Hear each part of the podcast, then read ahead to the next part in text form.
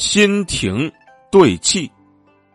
这个典故呢，最早出自刘义庆所著的《世说新语·言语》，讲的是发生在东晋时期的一个故事。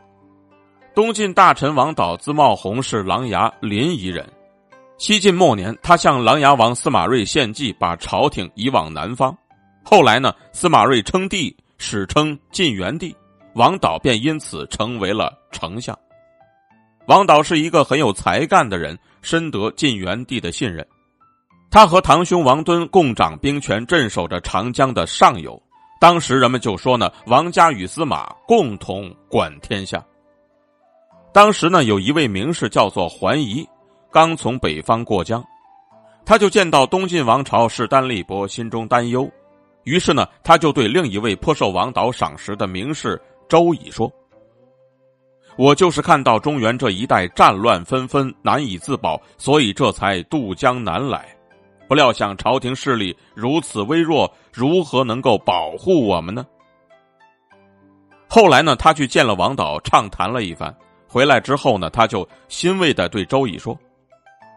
王导可是一个管仲那样的贤相啊！晋朝振兴有望，我不用再忧愁了。当时在建康城南有一个新亭，当时一批跟随着晋元帝渡江南下的士大夫们，每周在闲暇之时便喜欢邀约着新亭聚会。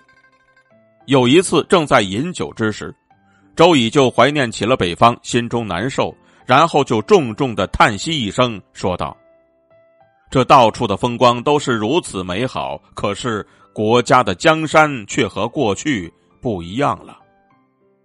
在座的人听到周乙这么一说，全都生发出了对故土的思念之情。大家呢无可奈何的默默对视，不觉流下泪来。大伙正在伤感，丞相王导却一下子变了脸色，生气的说道。大家应当努力同心，辅佐朝廷收复神州失地。为什么要学楚国囚徒那样哭哭啼啼呀？众人听了之后很是惭愧，连忙擦干眼泪，并且纷纷感激丞相的开导。